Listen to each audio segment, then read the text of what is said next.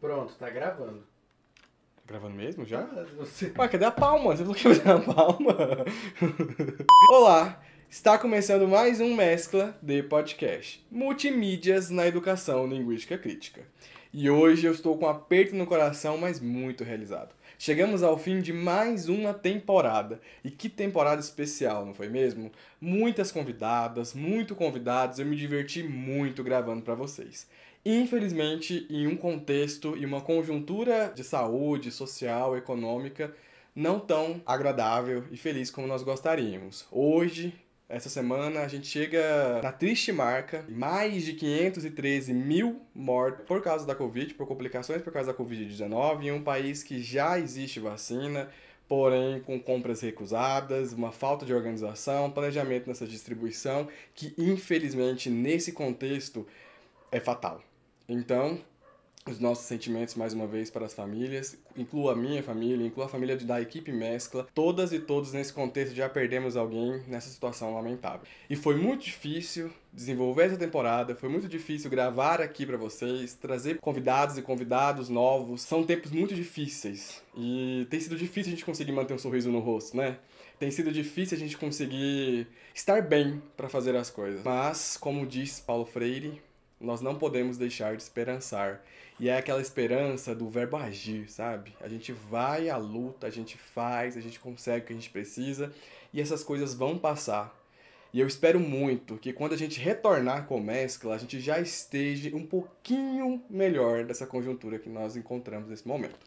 Mas, dito isso, o episódio de hoje está tão especial quanto toda a temporada. Nós vamos ter hoje aqui Michael Rodrigues, que é mestrando em Linguagens e Práticas Sociais pelo PPG IELT da UEG e veio conversar com a gente sobre a sua monografia da especialização Lato Senso. E posso te falar, eu já li esse trabalho umas três vezes e eu não paro de arrepiar sempre que eu leio. É forte, é potente, é sensível e eu tenho certeza que vocês vão gostar. E no final desse episódio eu volto para a gente conversar um pouquinho sobre como vai ser a próxima temporada e eu não tô sozinho, tá? Então, com vocês, no episódio de hoje, uma conversa necessária sobre a resistência de cursinhos populares, debate social e projeto de educação aberta pré-A. Então, roda a vinheta.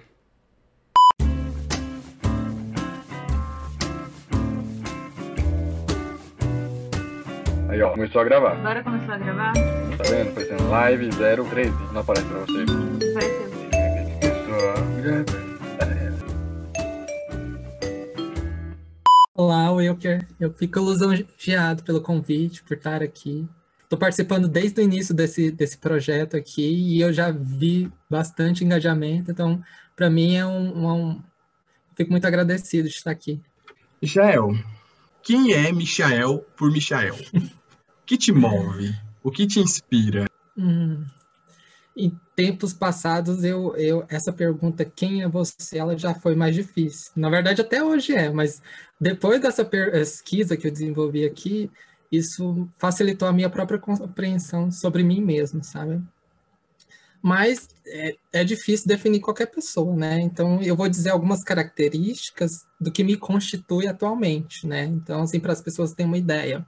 Eu sou um goiano do interior, um jovem, inquieto, docente, discente, homossexual, pardo, de classe baixa e pesquisador. Então, isso são categorias né, que me, me categoriza atualmente e que boa parte das pessoas me conhecem, pelo menos é, por algumas delas.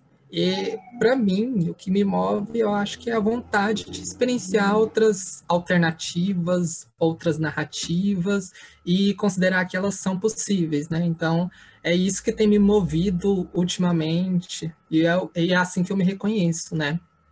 Acho que é a possibilidade de, de construir sentidos outros para além do que já está dado, né?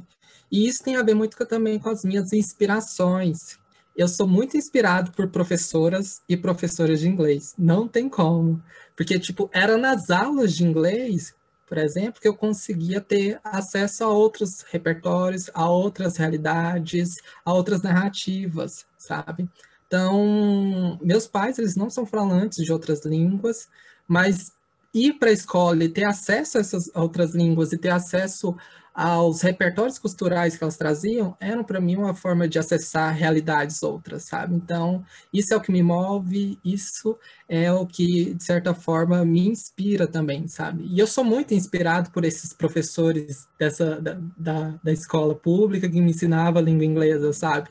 E hoje eu sou um professor de inglês e eu vejo isso como um ciclo, né? Eu aprendi com eles, hoje estou aqui formado e tentando construir esse ciclo, sabe? A língua acabou sendo só um pretexto para inspirar outras pessoas, para conectar outras pessoas, sabe? É assim que eu me identifico. Quando eu li o seu trabalho, eu devo confessar que eu me emocionei em diversos momentos. É, e em muitos outros momentos, eu fiquei me sentindo naquele lugar, sabe? Parecia que você estava falando de uma realidade no qual eu também faço parte, tanto social, cultural economicamente falando uma escrita muito sensível, muito poderosa. E além de toda a enorme relevância social dessa monografia, né, intitulada Praxeologias de Educação Linguística Crítica em um cursinho popular, uma autoetnografia docente. A primeira coisa que eu gostaria de saber, Michael, que me causou, eu fiquei bastante intrigado, por que uma autoetnografia?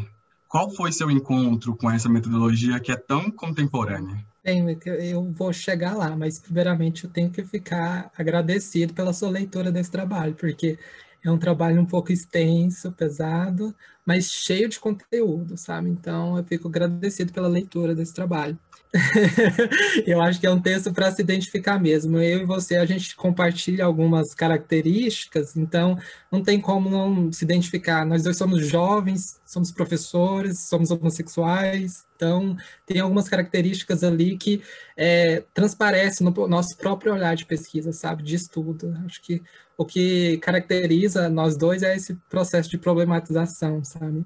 Eu conheci ela por um acaso, sabe? Um dia eu estava com a orientação com a Bárbara, que é a coordenadora do Lean Life, coordena também esse projeto do podcast, e ela tava, eu estava em orientação e ela comentou sobre esse tipo de metodologia. Eu nunca tinha ouvido falar desse termo, né? Alta etnografia. No mais foi etnografia, né? Todo mundo tem esse choque, esse conhecimento com essa palavra, né?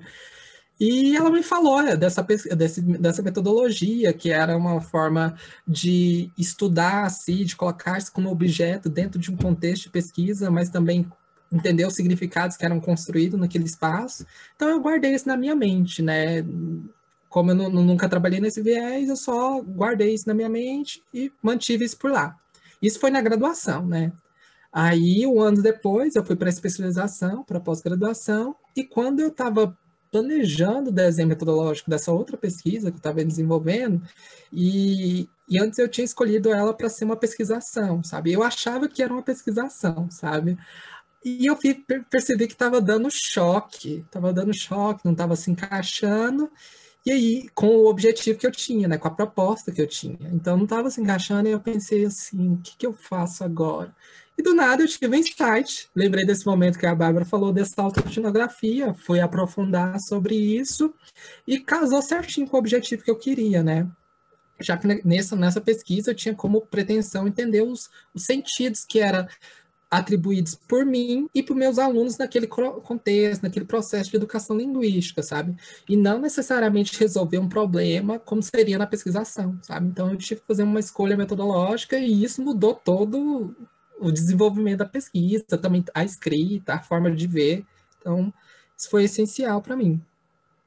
Essa metodologia, a autoetnografia, ela é recente, ela vem da antropologia, dos estudos etnográficos, e que agora está expandido para outras áreas, como a educação e a formação de professores.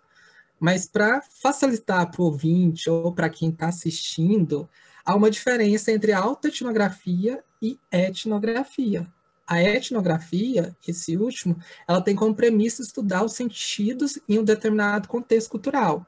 E às vezes isso é distante da realidade do pesquisador, sabe?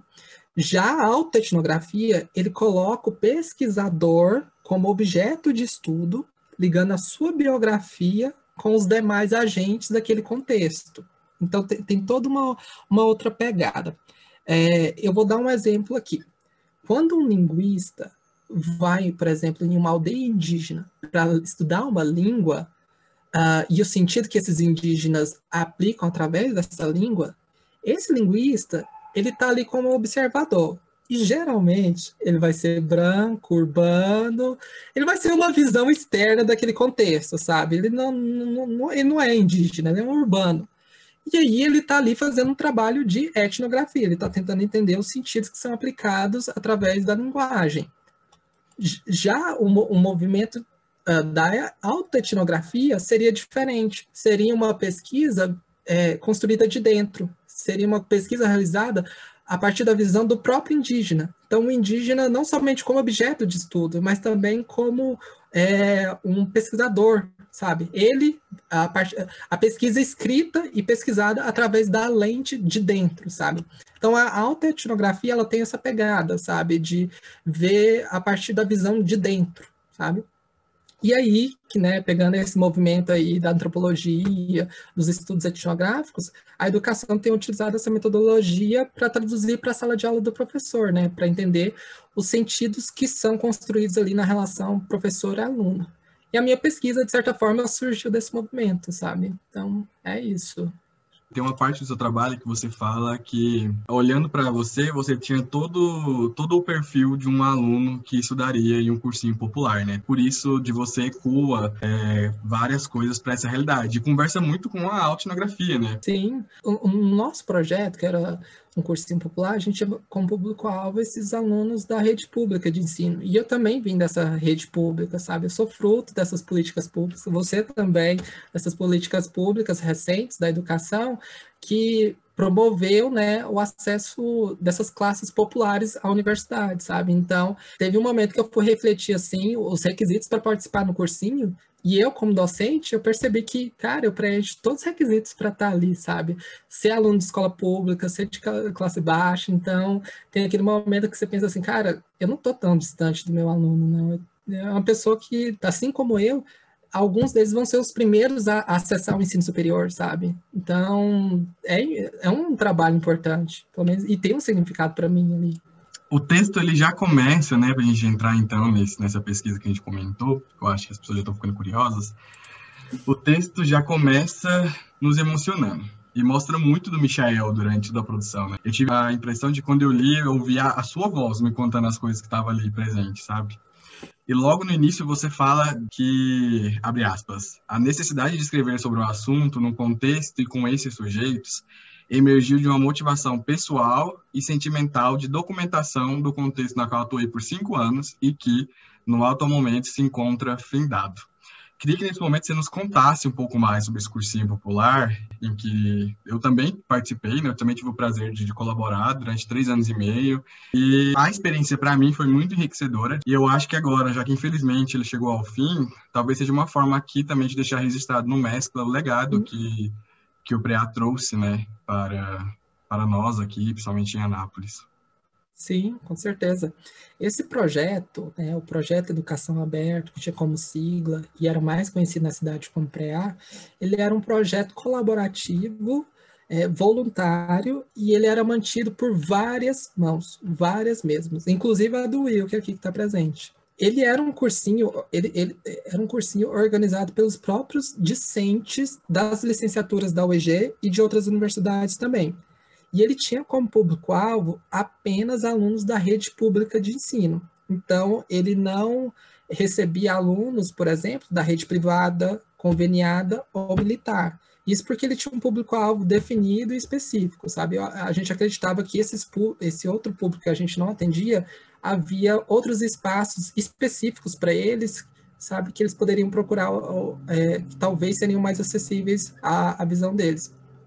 Então, o nosso público, o nosso o público-alvo era aluno da, da escola pública mesmo. Então, o objetivo do nosso cursinho era promover algumas aulas para estudantes de camadas sociais menos favorecidas, no intuito de de prepará-los, né, de dar um aporte para eles fazerem esses exames de vestibular ou Enem, né, para tentar é, tornar acessível o acesso ao ensino superior, né. Ele era um projeto, assim, com uma dimensão enorme. É, na minha visão, ali dentro da UEG, ele era quase um colégio aplicação da, dentro da universidade, e ele é, era mantido de forma autônoma, mas ele também, na minha visão, ele era um espaço de formação de professores, já que eu também me formei como, com ele, sabe? Incrível esse projeto, eu amava ele pra caramba. Pode falar uma besteira aqui? Enfim, ele funcionava nas noites de segunda a sexta, né? E no sábado à tarde. E os números de estudantes variavam, assim, mas geralmente chegava de 80 a 100 alunos, mas isso variava de semestre. E lá na UEG a gente tinha duas turmas, né? A gente eram ofertadas duas turmas e esses alunos eram distribuídos nessas, nessas seguintes turmas. Esse projeto ele nasceu em 2011, mas eu só fui conhecer ele em 2015, quando eu entrei na graduação. E por lá eu permaneci até de 2019. Então, foram nove anos de existência do projeto, mas eu só permaneci cinco, né? Mais da metade lá. Infelizmente, no ano de 2019, o projeto ele teve que acabar suas atividades por dois motivos que eu elenco. O primeiro seria a falta de salas, né, de disponibilização de salas pelo próprio campus da universidade, já que um curso de pedagogia seria ofertado ali e a cada ano ocuparia mais salas, então as salas que um dia foram dispostas ao pré elas não seriam mais, não estariam mais disponíveis a nós. Então, não tinha como permanecer naquele espaço. E o, o, segundo motivo é que era um motivo mais interno ao cursinho.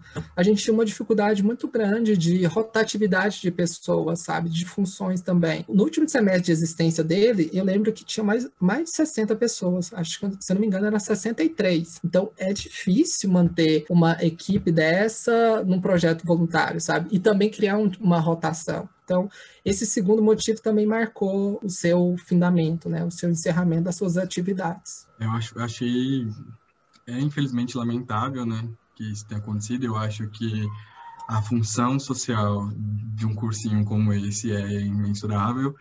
E eu conheço diversos alunos e alunas que eu tive contato do ensino médio que hoje estão no ensino superior por causa do PREA. E eu tenho colegas de, de turma, tive colegas de turma na graduação, né, que estava na graduação por causa do PREA. E a gente tinha muitas pessoas que eram colaboradores do PREA, que eram ex-alunos do PREA, que ao se ingressarem na universidade voltaram para colaborar no projeto. Então, a gente consegue ver frutos em diversos lugares e pensar que não existe mais essa possibilidade nesse contexto para essas pessoas é, é entristecedor e que fique registrado, né? Tanto nessa Sim. belíssima monografia, quanto aqui nesse episódio do Mestre do Podcast, que existiu esse cursinho popular e o quanto, quão grandioso foi durante o processo de existência desse projeto. Eu acho que quando eu li o seu texto, o texto é muito tocante, ele é muito sensível, eu acho que ele vai emocionar quem for ler. Tava cumprindo pra brincadeira, né, Michel? Quando decidiu fazer essa monografia, eu falei, não vou brincar. Uma coisa que eu acho interessante, porque ao longo da escrita, quando você está falando sobre o cursinho popular, você faz algumas provocações é, uhum. para o leitor e leitura, né? Uma não, várias. Uma não. O texto em si é uma provocação do início ao fim. Mas que eu fiquei durante a leitura foi provocado. Mas quando você está falando sobre o cursinho, você fala que geralmente quando a gente pensa, né? Quando pensamos no professor, na professora de cursinho, quais sentidos são empregados? Quais imaginários rodeiam esses profissionais? E que se há uma visão pré-formatada de suas ações. Qual, qual foi ou quais foram suas percepções para chegar a essas provocações? Então, essa é uma seção do meu trabalho que deu que falar na banca de defesa, sabe? Porque acho que provocou um pouquinho. Eu nem sabia, nem tava lá. deu que falar. Mas, enfim, nessa, nessa sessão, eu lanço uma crítica à imagem que as pessoas têm sobre o profissional que atua em cursinho pré-vestibular. Quando a gente pensa em um profissional de cursinho, a gente já carrega algumas características sobre eles. A gente pensa que é aquele profissional que tem um conhecimento especializado, que é super conteudista, que é engraçado, que ensina macete, que tem fórmulas, que faz aula show. Enfim, quando a gente fala profissional de cursinho ou professor de cursinho, a gente já vem isso na mente. Só que nessa sessão eu lanço uma crítica a essa representação, a essa imagem que a gente tem do, desse profissional, porque essa imagem ela é construída sobre uma ótima tecnicista e liberal, e ela é construída sobre a ed de cursinhos privados, sabe? A imagem que a gente tem na sociedade de professores de cursinhos pré-vestibulares, elas são construídas em cursinhos privados, sabe? E o meu contexto de pesquisa é outra, é outra vibe, é um cursinho popular. Então, que representação é, eu tenho, sabe? E aí que eu começo a questionar essa própria imagem que se tem desse profissional e eu acabo construindo, é, tentando construir a minha a partir do, do de um contexto popular, sabe? De, de, de cursinho pré-vestibular. Então, para mim, como educadora ali naquele contexto, não fazia sentido encarnar essa imagem que a sociedade tem do profissional de cursinho.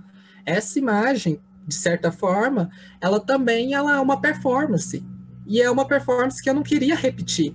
Você entende? Então, eu me entendia mais como um educador que tinha alguns princípios e compreensões que não cabia nessa identidade já construída. Então, eu acabei construindo outra percepção sobre até a minha representação da minha própria imagem dentro desse, dentro desse cursinho, sabe? Então, como eu, eu sigo um viés mais freiriano, eu acabei seguindo esse, esse viés de educador popular, sabe?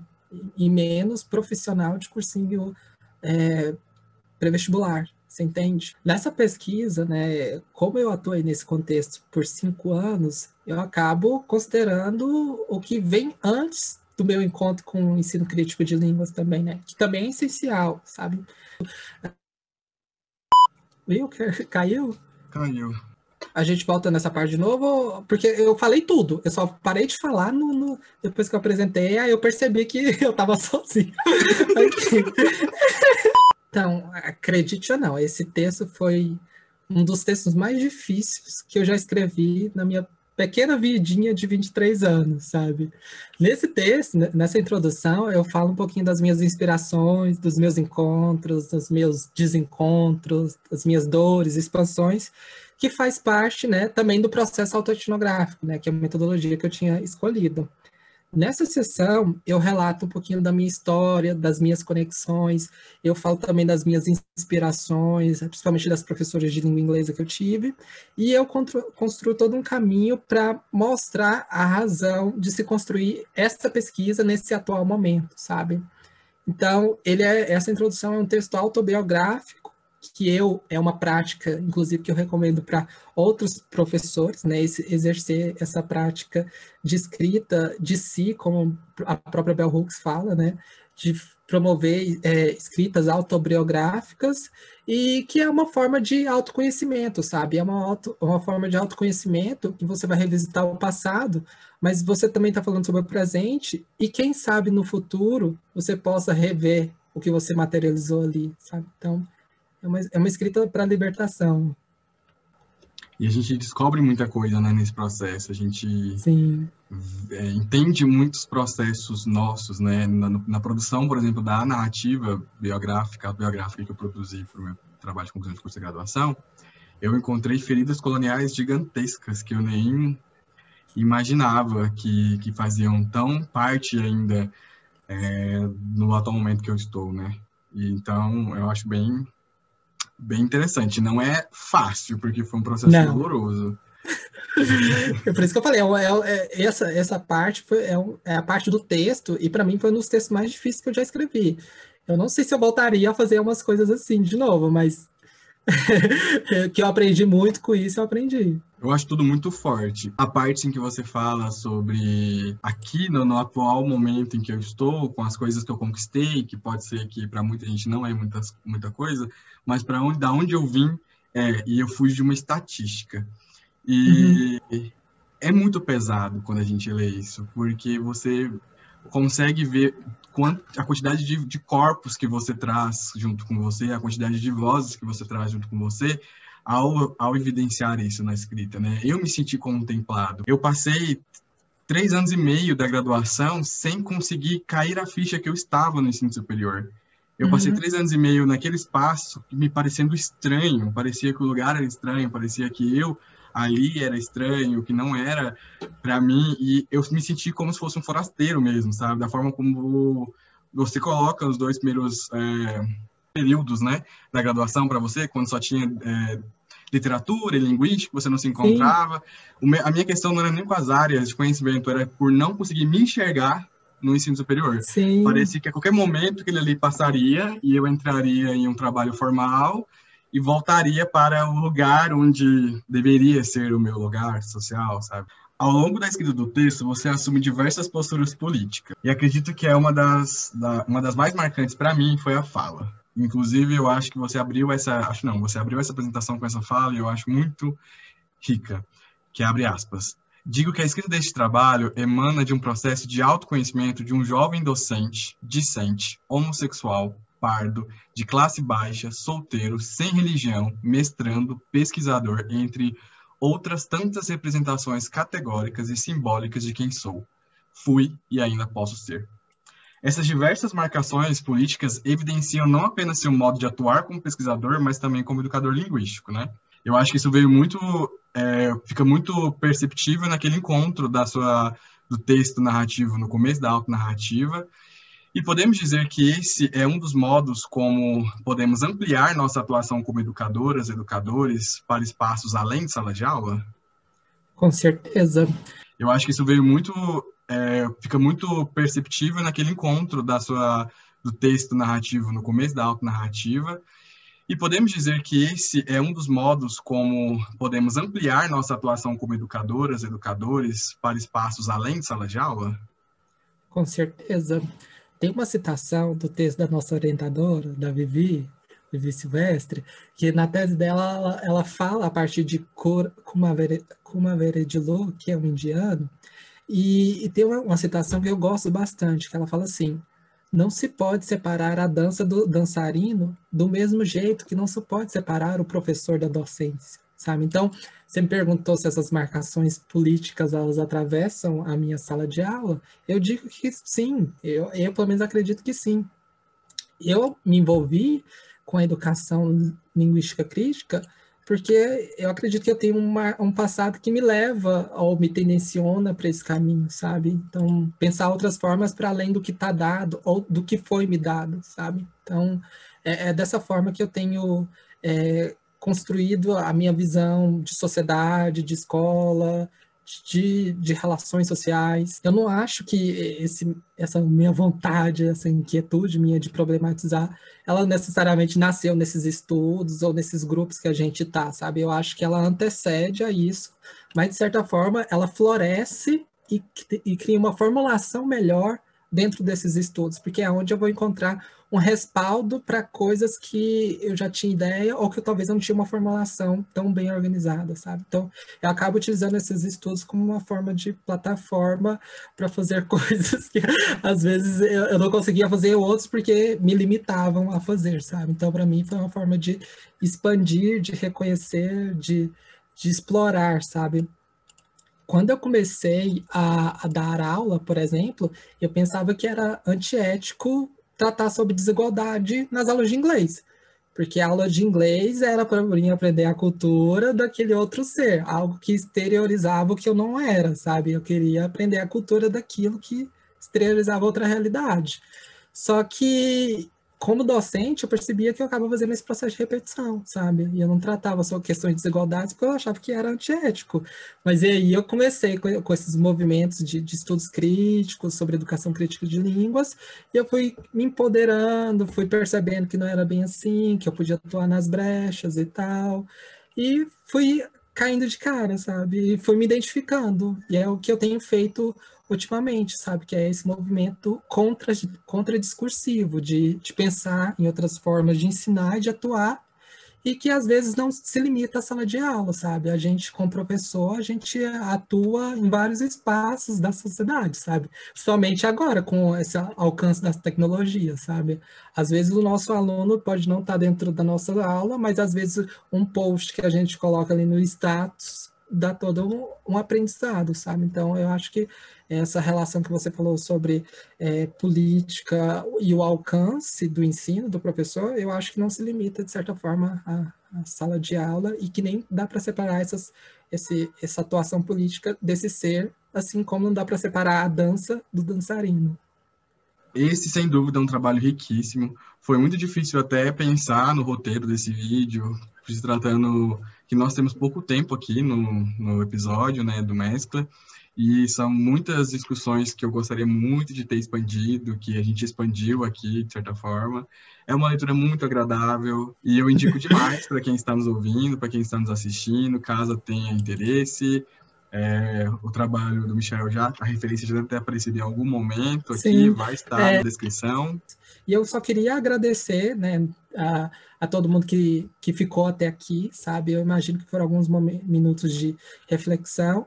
E eu espero ter contribuído em algo, né? E por último, eu só queria agradecer ao Wilker, a Letícia, a Bárbara, o Hugo e todo o pessoal que está por trás desse, desse podcast, sabe? É um trabalho lindo e eu, sinceramente, eu desejo vida longa a isso aqui. Muito obrigado, Michel. Eu acho que você falou uma coisa muito legal, né? Que não deixemos de esperançar. Ai, foi tudo! Eu amei. Sim, muito especial esse episódio, né? Falar de um cursinho que foi tão emblemático para nós aqui de Anápolis, uma educação popular de qualidade, feita inteiramente por voluntariado, que infelizmente chegou a seu fim, mas que logo logo virá algumas produções para a gente falar um pouco mais sobre o que foi o PREA e até mesmo reverberações que esse cursinho, que esse projeto, né, de educação aberta pode ter causado. Antes de eu despedir de vocês que está nos assistindo e está nos ouvindo, eu só gostaria de falar, porque eu não poderia deixar de falar, hoje, dia 28 de junho, é o Dia Mundial do Orgulho LGBTQI muito mais. E eu não poderia deixar de mandar a minha homenagem para essa comunidade colorida que luta, que resiste numa sociedade tão complicada como a brasileira, que mais mata transexuais no mundo, que mata um homossexual a cada 20 horas no Brasil, e mesmo assim nós resistimos com todo o brilho, alegria e cores que nós temos. Então, minha homenagem de toda a equipe mescla à comunidade e ao Dia do Orgulho. E antes da gente finalizar, só para me despedir de vocês de uma temporada que eu vou te falar, vai ficar saudade, mas ao mesmo tempo que eu despeço um coraçãozinho apertado, eu venho trazer a notícia que Mescla de Podcast Multimídias Educação Linguística Crítica voltará logo logo com a nossa terceira temporada. E nós já começamos os preparativos e eu vou te contar, espere, crie expectativa, porque vai valer a pena. Só antes de finalizar, eu convidei a Bárbara, que é a coordenadora desse projeto, e a Letícia, que fica por trás do vídeo, e o Hugo, que criou a nossa identidade visual, para vir falar com vocês o que esperar dessa próxima temporada. Vamos ver? Oi, pessoal.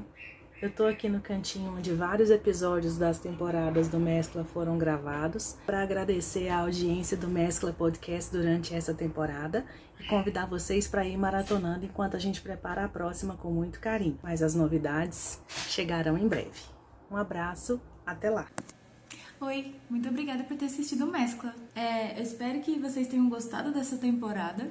Esperamos vocês na próxima, tá bom? Então, aproveitem para maratonar os episódios que já estão no ar, porque tem muita coisa boa, se você não assistiu ainda. E é isso. Até a próxima. Tchau. Oi, pessoal. Aqui quem tá falando é o Hugo. Eu sou responsável pela identidade visual do Mescla. Tô passando só para falar que a terceira temporada já tá a caminho, vem muita coisa boa por aí. Mas enquanto isso, bora maratonar as outras duas temporadas. É isso aí. Até! Como já falaram, vai ser incrível, né?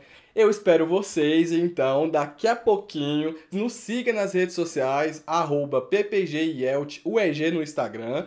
Escreve no canal se você estiver aqui, segue a gente no Spotify, Google Podcast, Apple Podcast outras plataformas de streaming onde nós estamos também. E logo, logo, fique atento que o Mescla voltará. Então, até breve e muito obrigado por estarem aqui esse tempo todo mesclando com a gente. O Mescla é para vocês e nós estamos muito felizes dos rumos que tem tomado o projeto e para onde ele está caminhando. E logo, logo vocês vão descobrir as novidades. Então, até lá!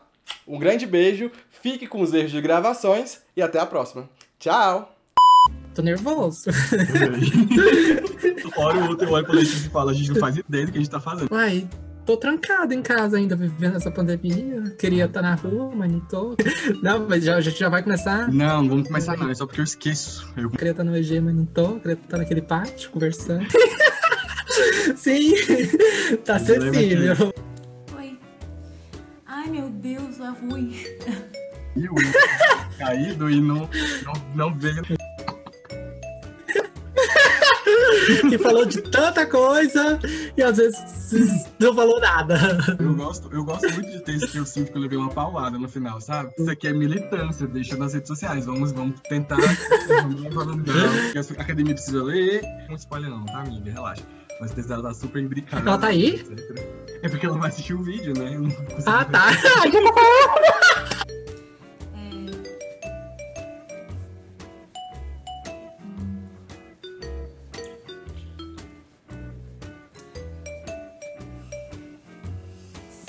Faz a última pergunta, pelo amor de Deus, que senão eu vou. Você escuta, às vezes, vozes enquanto lê. Caramba, todas as vezes que eu leio, eu me emociono. E aí, então tá bom. Tá bom? Então tá bom. Isso, isso, isso, isso vai pro, pro ar? Você acabou de assistir mais um episódio do Mescla de Podcast Multimídias na Educação Linguística Crítica um oferecimento dos laboratórios Lean Life, sob coordenação da professora doutora Bárbara Sabota. Na produção, roteiro e edição estão os mestrandos Wilker Ramos Soares, Hugo de Souza Rodrigues e a mestranda Letícia Gotardi. Ficou curioso de como participar? Para mais informações, entre em contato no e-mail comunicaielt.gmail.com. Até o próximo episódio! Tchau!